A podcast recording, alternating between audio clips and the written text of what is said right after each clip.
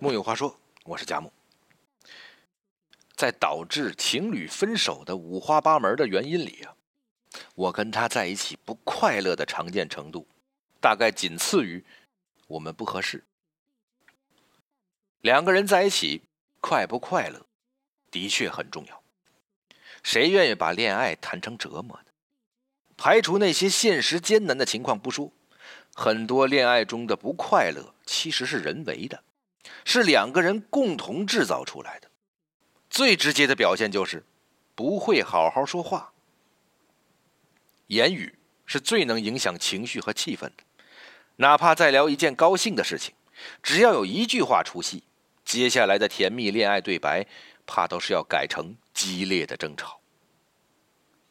比如有很多时候，男女朋友之间相处就是这样，特别是呢，有些小情侣喜欢斗嘴。比如说，男朋友。为她推掉了一次会议，哎，这位女的心里很感动，可是嘴上呢依然数落着男朋友的不懂事儿。男朋友关心她晚归不安全，她享受这份惦记，但回消息的时候呢，则是在查岗。你看，原本是为了让对方开心才做的事，却因为他没有适当的表达自己，最后让对方误会，也让自己。陷入难堪，这叫什么问题啊？这种问题叫情绪价值低。所谓情绪价值，指的是一个人是否具备影响他人情绪的能力，在相处中是让人感觉愉快，还是给人带来烦恼。前者提供的是高情绪价值，后者提供的那就是低情绪价值。这个概念。其实是 PUA 理论的一种技术，出发点呢是通过这种技术去达成建立关系的目的。对概念的解读没有什么错，只是发心存在问题，忽视了提供情绪价值的初衷，这是情绪价值不值得提倡的地方。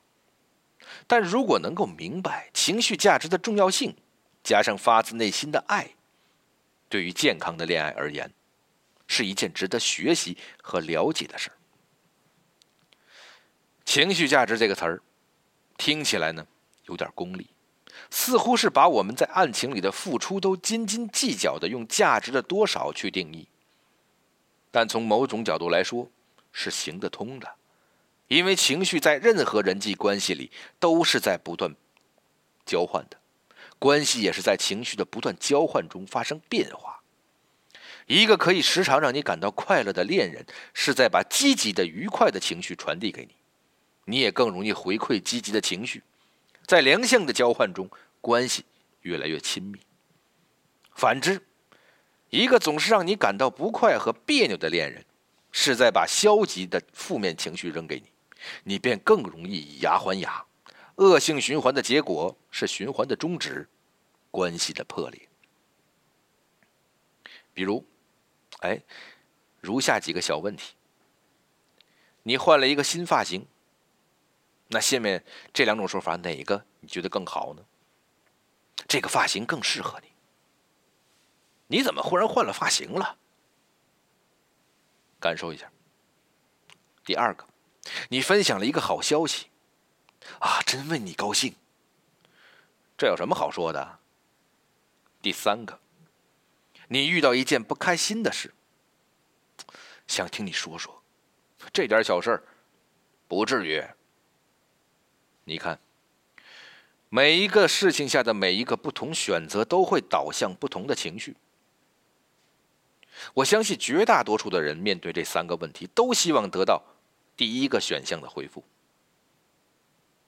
看似微不足道的一句话，经过长时间的累积，都会变成一个巨大的。情绪能量团，它会影响你对对方的评价，也会影响你对这段关系的期望。而两个人能否满足对关系的期待，开心长久的在一起，就取决于能不能彼此提供高情绪价值。通俗的来说，就是能不能用快乐去感染对方。提供高情绪价值，想让对方感到快乐，你就要学会两件事。一是学会从积极的方向解读信息，二是多提供积极信息。即便你准备好套路的话术，也不会滴水不漏的。我们常常听到很多言不由衷的赞美和肯定，这并没有任何情绪价值，因为赞美和肯定的作用会被说话人的态度打了折扣，甚至完全抵消。所以，真正有用且持久的方式，是从改变自己的认知模式开始。情绪价值的前提，应该是爱和真诚。开开心心的在一起，是每对恋人的期盼。但很多人误会了，恋爱中的开心，它不是绝不发生争执和不悦，而是尽可能多的用快乐去感染彼此。让快乐抵消或是超越难过，变得富有情绪价值。希望每一对在恋爱中的情侣们，都能生长出创造快乐的能力。